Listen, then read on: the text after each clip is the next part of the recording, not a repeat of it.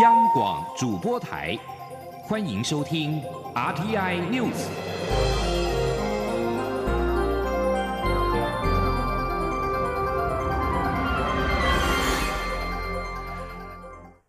各位好，欢迎收听这节央广主播台提供给您的 RTI News，我是陈子华。国军参谋总长沈一鸣等人在今天上午搭乘黑鹰直升机到宜兰东澳岭执行春决卫冕行程的时候，因不明原因迫降在新北市乌来山区。空军司令熊厚基稍早宣布人员搜救的情况，包括沈一鸣等八人确定罹难，五人生还。记者郑林的报道。国防部二号上午表示，参谋总长沈一鸣等十三人上午七点五十分搭乘 UH 六零 M 直升机到宜兰东澳岭执行春节卫冕行程，因不明原因迫降在新北市乌来山区。国防部长严德发立即率专案小组人员赶赴现场紧急搜救处理。空军司令熊厚基下午两点左右宣布人员搜救情形，全机十三人，包括参谋总长沈一鸣上将与三位机组员，共有八人死亡。五人生还。那这五位同仁获救的同仁呢？啊，第一位是我们座机室的防治处处长啊，刘校长少将。啊，第二位是我们座机室啊，周喜仪中校。第三位是居文社的陈运祖。啊，第四位是后事室次长黄佑明少将。还有这黄黄佑明中将。啊，第第五位是这个通事室次长啊，常建平中将。啊，其他八位同仁啊都结束了这个罹难，目前为止都没有生命的迹象。熊厚基表示，他代表空军司令部非常沉痛的心情，呼吁媒体给予家属最深沉的致意。后续家属的安抚以及飞行特检会按照空军标准作业程序执行。央广记者郑玲采访报道。参谋总长沈一鸣等八位将领在黑鹰直升机迫降事故当中罹难。蔡英文总统指示国防部，在救援工作告一个段落之后，要迅速调查事故的原因，并且稳定军心，确保国家的安全跟稳定。同时，蔡总统也下令从二号开始，所有国防以及军事单位下半旗三天致哀。记者欧阳梦平的报道。参谋总长沈一鸣等一行含驾驶等机组人员共十三人，在二号上午七点五十分搭乘黑鹰直升机到宜兰东澳执行春节卫冕行程，因为不明原因迫降在新北市乌来山区，造成沈一鸣等八人罹难。事故发生后，蔡英文总统在第一时间就接获国防部长严德发的通知，并在府内听取相关简报，指示全力搜救，并在二号下午取消所有国政及竞选行程，于下午三点前往宜兰金六节营区了解最新状况。总统在听取简报后发表谈话，他表示这是非常悲伤的一天，有好几位优秀的将领在这起事故中因公殉职，这几位都是国军最优秀的将领，尤其是参谋总长沈一鸣非常优秀尽责，受到大家的爱戴，他的离开令人不舍与悲伤。总统向所有罹难者家属致上最深的哀悼之意，并请国防部后续提供最大的协助与支援，让家属可以得到照顾，让罹难者能安心离去。蔡总统也请国防部在救援工作告一段落后，迅速展开调查工作，务必要厘清事故的原因，并稳定军心。总统说：“我们最重要的就是，我要求严部长在这段时间。”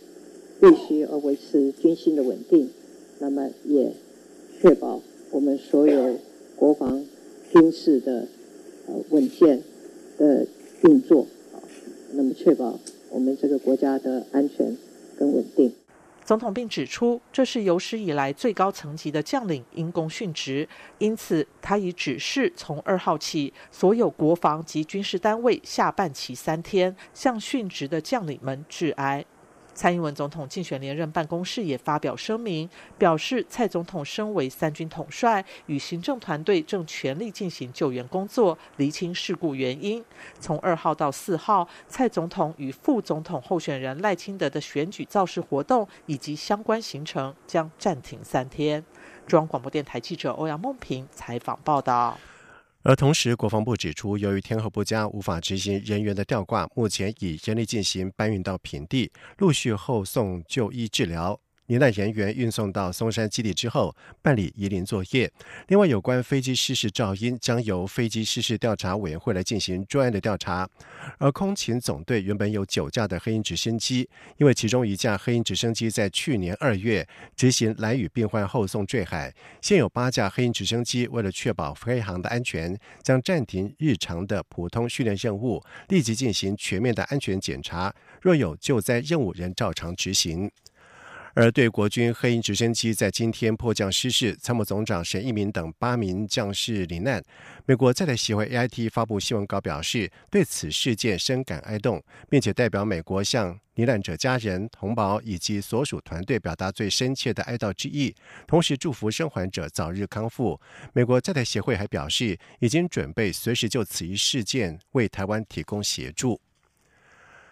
反三透法引发了台商的疑虑。陆委会主委陈明通在今天表示，台商在中国大陆投资开工厂，让当地劳工有就业的机会。台商将技术跟订单带到中国大陆，也让当地的经济繁荣起来。所以，中共若想要求台商做出不利于台湾的事情，台商可以告诉中共：“我有这个法律，你不要这样对我。”也就是说，反三透法对台商来说反而是一种保障。记者汪兆坤的报道。陆委会主委陈明通表示，反渗透法的规范内容具体明确，构成要件相当严谨，行为人必须有受境外敌对势力指示、委托、资助的渗透作为，加上从事不法行为，才会成为处罚对象。对于大陆台商的质疑与忧虑，陈明通指出，反渗透法对于台商反而是一种保障，台商可以使用反渗透法拒绝中国的要求。他说：“他要你做对台湾不利、对中华民国不利的事情，你可以说：‘哎，我有这个法律哦，你不要这样对我。我来这里是做生意哦，对不对？我赚钱对你有帮助啊，我投资开厂工厂为是让你劳工有就业机会啊，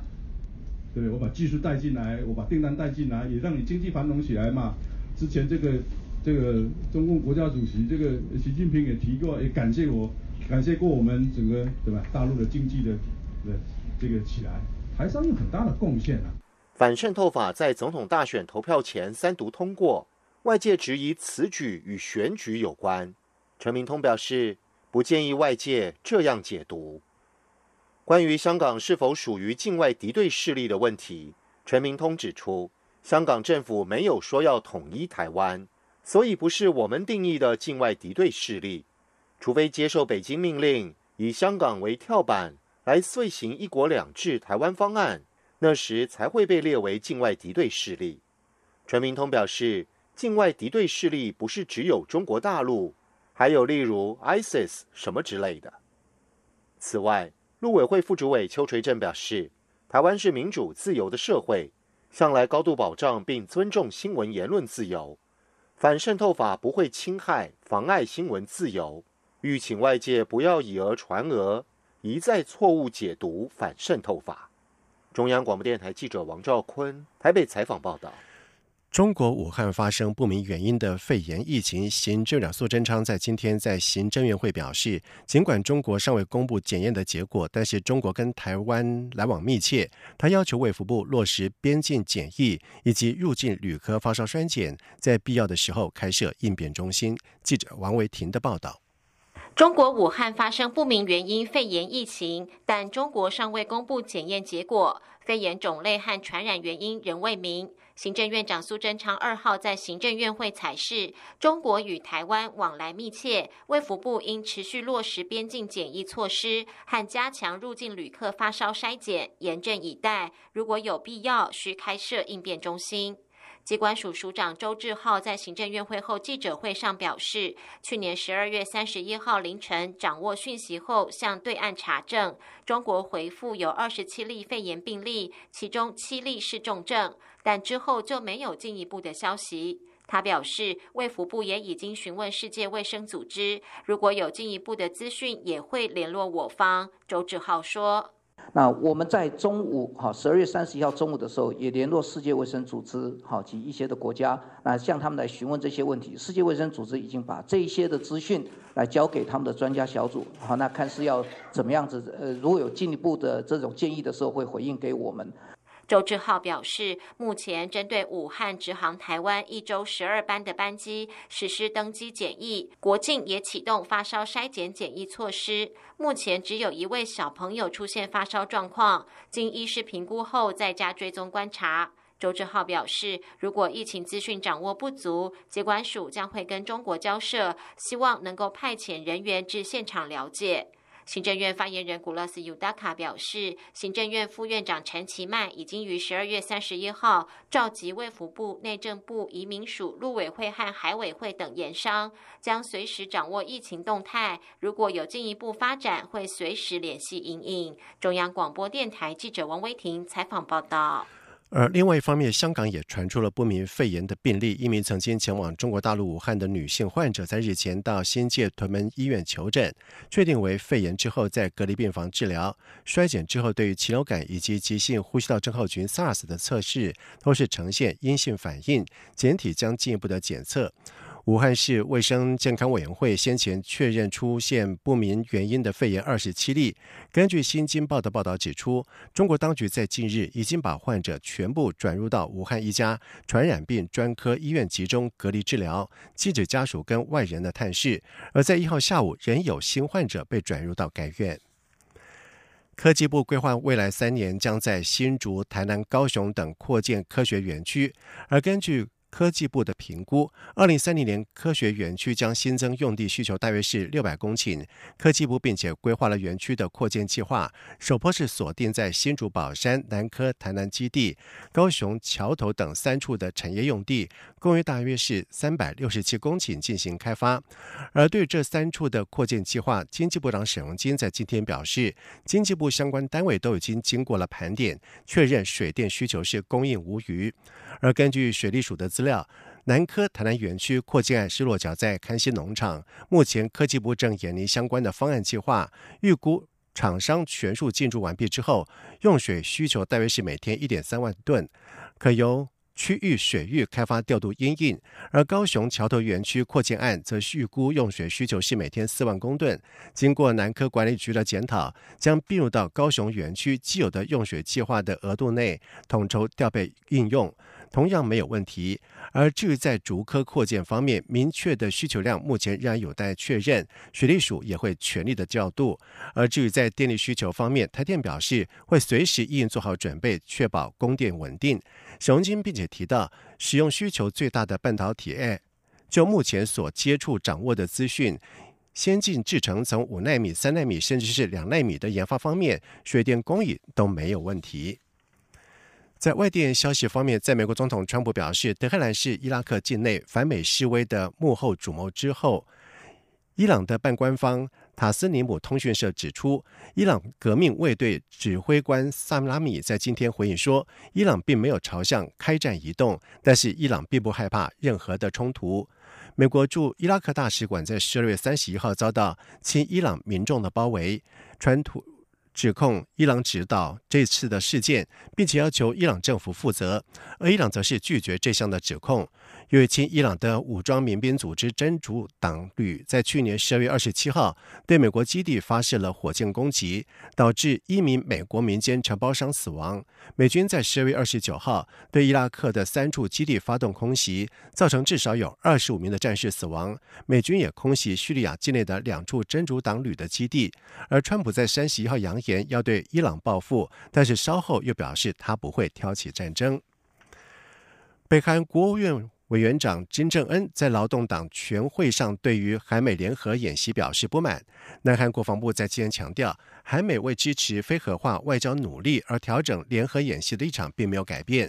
而对这是否意味着韩美今后也会克制大规模的演习，国防部发言人崔贤秀回答表示，这需视情况进展再做考虑。而对一月、二月是否有预定的演习，要因演习是否会在三月启动，还没有具体的发布消息的阶段。同时，报道指出，在今年上半年，韩美有可能进行联合的指挥所演习，但是规模跟性质还不确定。而对此，南韩统一部有关人士表示，有关部门会在适当的时机发布消息。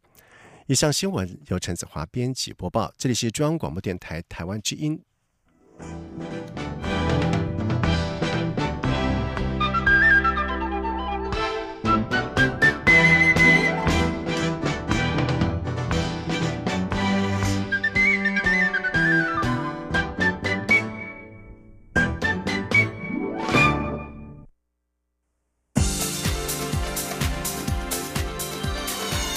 这里是中央广播电台台湾之音，欢迎继续收听新闻。现在时间是晚上的七点十五分，欢迎继续收听新闻。二零二零大选进入到最后倒数的阶段，除了总统选举之外，各党也积极争取立委的席次。为了展现胜选的决心，蔡英文总统竞选连任办公室在今天启动了全台同步站路口的拜票活动，而民进党也盘点出十个区域立委焦灼选区，加强陆战、空战浮选力道，并且寄出了。拒绝买票、集中选票、返乡投票、三张选票、强力吹票跟顾票，力求拿下五十七席立委，达到国会过半的目标。记者刘玉秋的报道。选战进入最后关头，民进党力拼总统连任，国会过半。蔡英文总统竞选连任办公室二号启动全台同步站路口拜票行动。民进党正副总统候选人蔡英文、赖清德与民进党全体党工者二号一早同步在全国三百一十个重要路口向选民拜票，营造团结气势，并展现力拼胜选的决心。由于民进党总统选情声势稳定，近来传出支持者对选情过于乐观，而导致政党票分散，恐影响国会过半的目标。因此，民进党寄出拒绝买票、集中选票、返乡投票、三张选票、强力催票与固票，主打政党票唯一支持民进党，期盼冲高不分区立委席次。民进党发言人李彦荣指出，民进党目前立委选情在过半边缘，除了全力冲刺政党票外，也已盘点出全台包括台北市、台中市、彰化县东部等十个区域立委焦灼选区，在选战的最后关头，集中火力在焦灼选区，包括启动各路口拜票、党内大咖浮选站台与造势晚会，守住五十七席过半席次。那只后期，当然就是说，可能路口拜票可能会有，比如说这这几区的焦灼区的立委，可能会尽量安排，就是我们的浮选的。大咖们陪他们去站，全力的拉台这样子。那当然我们要也是也是最近也是努力在冲政党票啊。对政党票，因为我们知道已经很多都还不太不是很清楚政党票是什么，而且号词他们有时候记不太起来，只要在加强宣传。十四号。政党票。此外，李彦荣也指出，投票率也是这一次大选的关键。因此，民进党中央与蔡总统全国竞选总部会接续推出催票广告与活动，呼吁选民一定要返乡投票，让民进党继续保有国会优势，主导改革议程。中广电台记者刘秋采访报道。而至于在国民党方面，国民党副发言人黄宪华在今天表示，党内评估政党票逐渐回温，在目前已经超越了民进党。党内预估区域立委可以拿下四十三席，不分区则可以冲到十四席，将可以抢下五十七席的国会过半的席次。记者刘品希的报道。二零二零总统大选备受关注，立委选举选情也相当激烈。国民党主席吴敦义之前喊出立委拿下过半六十席的目标，党内也评估不分区立委应该可以抢下十五席。不过，随着不分区名单争议延烧，重挫国民党的政党支持度。国民党副发言人黄兴华二号下午受访时表示，前阵子因为一些政治纷扰，国民党的政党票确实有往下掉。但是党的内部观察发现，在国民党总统候选人韩国瑜十二月二十一号高雄挺韩游行造势后，国民党支持者高度回笼，国民党整体选情开始往上走。目前政党票的支持度已经超越民进党，党内评估立委总席次应该可以拿下五十七席，刚好达到国会过半的目标。他说。在政党票的部分呢，其实我们发现到，我们已经是有超越对手这样的趋势。目前以目前这样的状况，我们预估的状况是呢，我们在区域的部分大概是可以拿到是四十三席哦。目前我们的预估的状况，那么不分区的部分呢，我们预估大概是可以拿到以这个十四席当做是我们现阶段一个评估的结果。党内人士评估，国民党在台北市应该可以拿下六席，新北市渴望取得七席，桃园稳定领先有四席，台中也有五席占优势，新竹县市、苗栗、外岛的选情都属乐观，基隆、云林、嘉义县市与屏东则属于激战区，与对手呈现拉锯状态。至于台南、高雄，则是艰困选区。在花莲部分，因为花莲县前县长傅昆奇加入战局，使得国民党候选人黄启嘉的选情由稳定转为苦战。但国民党一定会坚定支持黄启嘉。黄兴华表示，在选前最后几天，国民党会针对选情五五波的选区加强辅选力道，结合临近区域举办大型造势活动，拉抬彼此选情。央广记者刘品熙在台北的采访报道。而至于亲民党秘书长李红军，则是表示，亲民党现有双母鸡拉台，就是总统候选宋楚瑜以及红海创办人郭台铭两人努力帮立委候选人以及政党票吹票，希望能够吸引中道的选民跳脱蓝绿，吸引支持。记者郑林的报道。二零二零大选只剩不到十天，不仅总统选举，立委选情也备受外界关注。亲民党秘书长李红军表示，亲民党的区域立委、部分区立委候选人都在各自努力中，希望能争取更多中间选民支持。现在就是各自大家都非常努力嘛，那我们有双双母鸡在拉台嘛，哦，就除了宋楚瑜之外，还有郭台铭嘛，哦，都很努力的在。在在在帮这些候选人还有政党票在催票嘛？对于日前红海创办人郭台铭公开呼吁总统投宋楚瑜，政党票投亲民党，是否对选情有帮助？李红军说，希望能有一定的作用，因为郭台铭代表的是比较中道、理性的声音。如果选民投蓝、投绿投不下去，就呼吁他们投给亲民党。至于区域立委选情，李红军表示，亲民党提名的九个人都有各自优势，例如网络声量高、关注度高的候选人，或是担任现任议员或前任议员等民意代表的基层实力。现在的目标就是积极努力争取胜选，最主要的诉求还是打破国会长期被蓝绿绑架的现状。央广记者郑玲采访报道。而另外有鉴于黑鹰直升机迫降导致参谋总长沈一鸣等八名官兵罹难，令人哀痛。蔡英文总统竞选连任办公室也在今天宣布，蔡总统作为三军统帅和行政团队正在以全力进行救援工作，并且厘清事故的原因为先。因此，民进党总统候选人蔡英文和副总统候选赖清德从今天开始三天暂停办理竞选造势活动跟相关的行程。同时，民进党中央也宣布对此空难事件痛失国家栋梁，感到悲痛不已，并且与全体国军人民跟家属同感哀痛。也因此。民进党党主席钟泰也要求全党从今天开始三天暂停办理选举公开的造势活动跟相关行程。另外，国民党总统候选人韩国瑜原定在今天有录影的专访，在明天则是到高雄有多个选举的行程。韩进办在下午宣布，因为军方发生重大的事故，韩国瑜取消今明两天的公开行程，希望让社会资源跟政府团队能够全力投入救援工作，以及厘清事故的原因。此外，国民党也在今天宣布，今明两天暂停竞选活动，盼亡者安息，伤者早日康复，也希望政府团队全力投入救援工作，并且查明事故的原因。中央银行每年都会在农历春节前推出生肖套币，在今年鼠年是第三轮生肖纪念套币的第四套。央行也在今天宣布，将在十四号开卖。而今年由于农历过年比较早，再加上近三年生肖套币仍有剩余，因此减量贩售，只有十一万套，但是价格不变，一套是新台币一千八百元。记者陈林信宏的报道。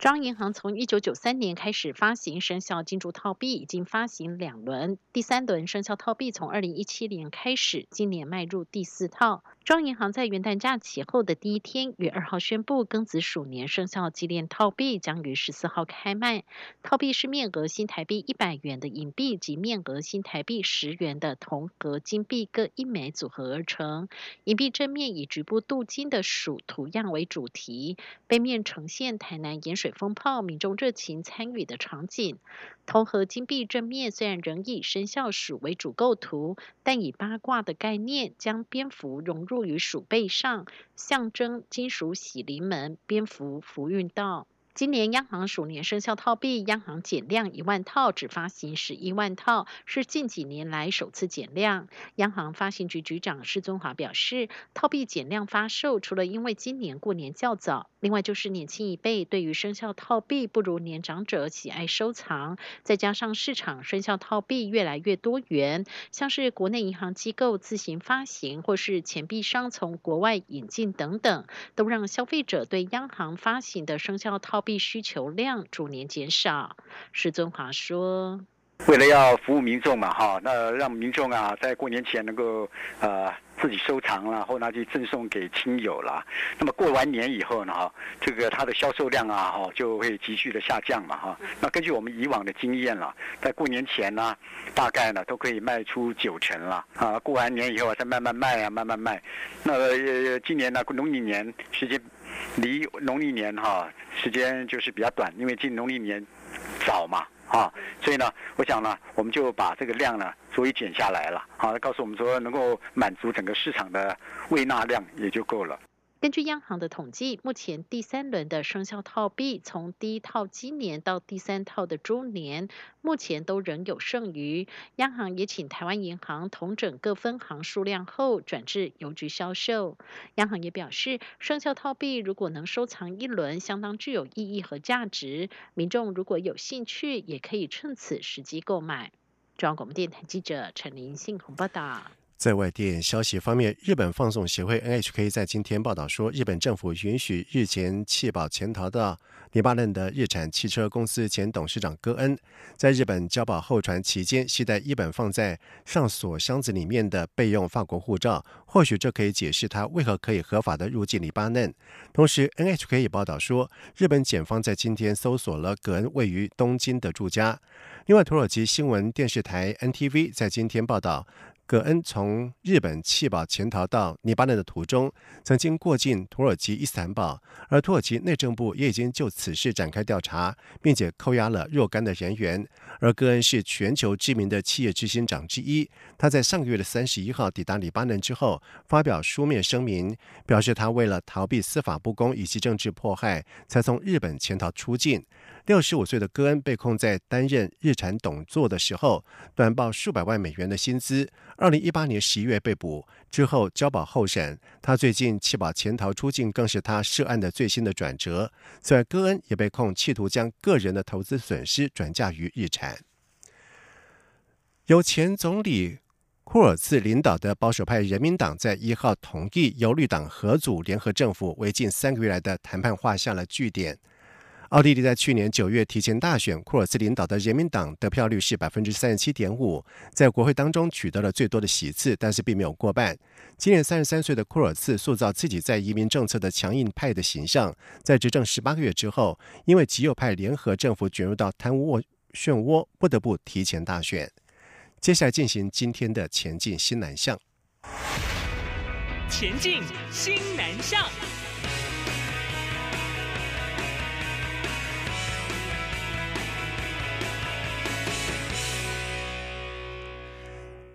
在经济部工业局系统整合输出计划之下，由资策会撮合，并且由华硕文教基金会等台湾软硬体厂商在印度捐助的首个智慧教室，日前举行了捐赠仪式，由哈亚纳省卡纳尔县的官员接受。经济部工业局长吕正华在新德里出席捐赠仪式的时候表示，希望这个设在哈亚纳省卡纳尔县政府的高中的首个台湾在印度支持的智慧教室，也是哈纳省首个智慧教室，能够成为一个台印智慧教育合作的示范，并且在未来让更多的印度智慧城市享有台湾成熟的智慧城市跟智慧教育解决方案。这些大厂振龙规划在台湾跟越南两地同步启动两座的纸器厂的工程。振龙表示，高雄燕巢厂以及越南平阳厂将在今年上半年动工，最快在二零二一年第三季完工。在完工之后，振龙为在台湾纸器总产能将会从七点八九亿平方公尺拉高到九点六二亿平方公尺，距离十亿平方公尺大关只差一步之遥，稳坐台湾纸器第一大品牌。正龙并且表示，以目前一平方公尺行情价格大约是新台币十五元来估计，两座纸厂合计年产值有望达到四十点八亿元。另外，正龙将会在越南平阳造纸厂的旁边设立纸器厂，有望成为越南第四座的纸器厂。而目前规划年产能为一点零二亿平方公尺，同样在今年上半年动工，预计在二零二一年的下半年完工。以上新闻由陈子华编辑播报，这里是中央广播电台台湾之音。